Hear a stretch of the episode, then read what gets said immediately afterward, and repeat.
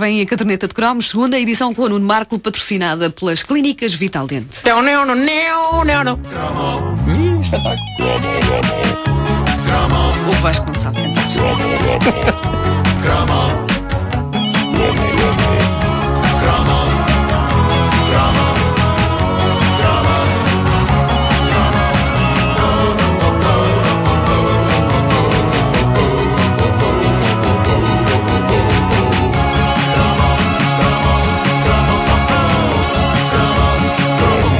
Nos anos 80, não havia miúda que se prezasse que não fosse fã da série de animação Candy Candy.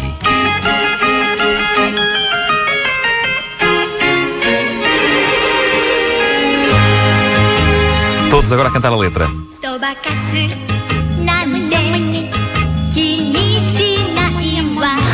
Ora bem, uma animação japonesa de fazer chorar as pedras da calçada, Candy Candy tinha todos os ingredientes para conquistar as moçoilas.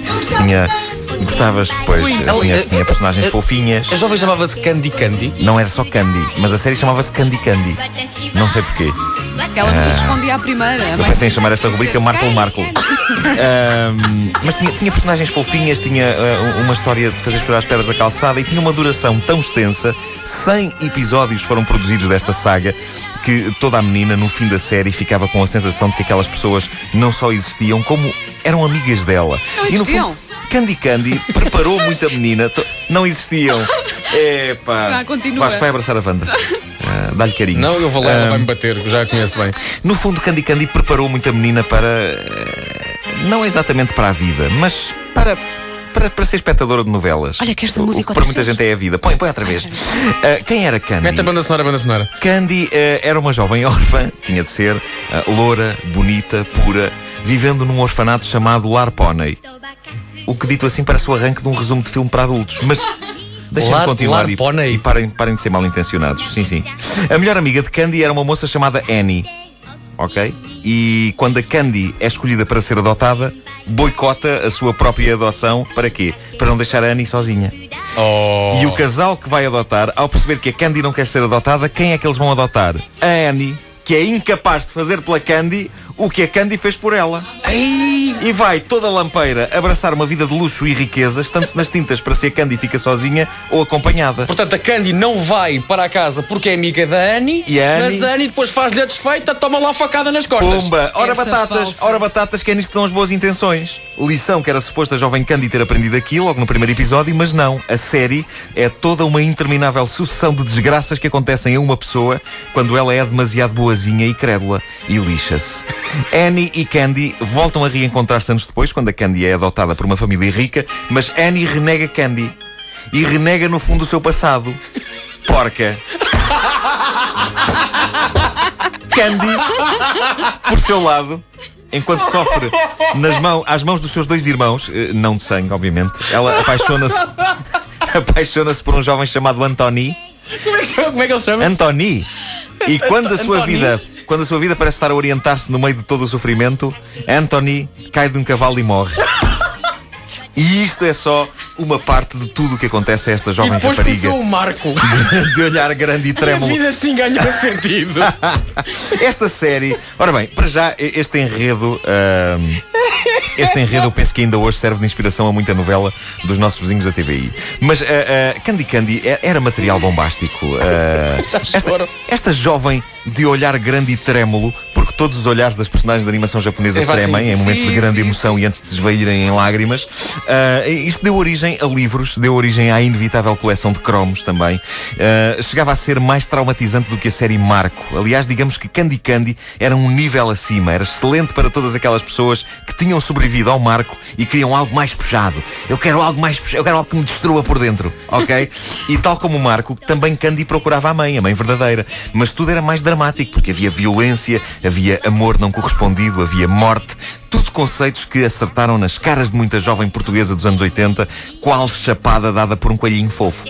É que, olhando para os bonecos de Candy Candy, para o genérico, para todo aquele imaginário, ninguém suspeita que, eh, de facto, a única coisa que falta em Candy Candy é cenas de sexo, porque de resto aquilo é tramado. E foi mais tramado ainda para os espectadores brasileiros, fiquei a saber numa pesquisa Planeta. Então. Os brasileiros viram Candy Candy terminar com a terrível morte de Anthony, o amor de Candy, e nunca mais tiveram direito a nenhum episódio da série. Eu sinceramente eu não sei como é que os brasileiros conseguem ser tão alegres, porque a Candy Candy para eles acabou mal. Deixem-me falar-vos da minha experiência pessoal com Candy Candy. Fala. Não, não, não. Ah, a minha irmã. Eu quero ouvir, eu quero A minha irmã gostava da série. Masters do Universo. Deixa lá- Calma, deixa eu sei que isto agora pode, Playmobil, tudo pá. se pode desmoronar agora, mas eh, a minha irmã gostava da série, eu preferia coisas mais másculas, lá está, Masters do Universo, etc. Mas está na altura de o confessar, eu tive uma paixoneta por Candy. Era bizarro, mas eu tive uma paixoneta por uma boneca animada. Tu querias ser o salvador da vida Eu, de Candy. sim, eu é? pensava como gostaria de abraçar a pobre Candy e dizer-lhe que estava ali em Benfica um rapaz em termos e que lá por ela ser um boneco e eu um ser humano, epá, já se viram amores mais impossíveis. Olhem para o José Castelo Branco e a Betty Grafstein. Mas eh, eu, eu ainda por cima achava que eh, teria mais à vontade se dissesse um dia, se estivesse um dia frente a frente com a Candy e lhe pudesse dizer o que sentia por ela do que se estivesse frente a frente com a Samantha Fox, por exemplo. Talvez pelo facto de uma ser um desenho animado e o pior que poderia acontecer seria eh, largar tinta. E, e pela outra ser a imortal e atrevida criadora de Touch Me I Want Your Body, o que se reveste de uma certa aura de ameaça. Mas pronto, está assumido. A minha irmã via a série Candy Candy, eu olhava de longe para o ecrã, suspirando de amor pela loura Candy. E daí a uns tempos eu iria perceber que as mulheres de carne e osso são muito melhores que as mulheres animadas. A começarem logo pelo facto de existirem, que era uma coisa que me fazia espécie na Candy, que era não existir. Lamento, Wanda. No meio de tudo o que acontecia à Candy, uma coisa não lhe aconteceu, felizmente, e essa iria ser a pior de todas. Sabem o que era? Conta. Era ela casar com um indivíduo espanhol de apelido Dias. A desgraçada ter de passar o resto da vida a chamar-se Candy Dias é coisa que não se deseja a ninguém.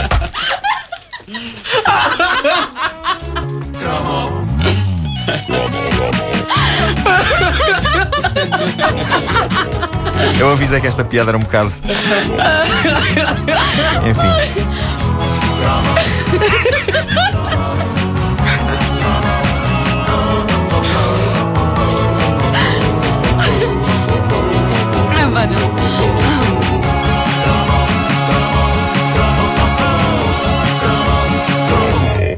A caderneta de cromos é patrocinada pelas clínicas Vital Dente.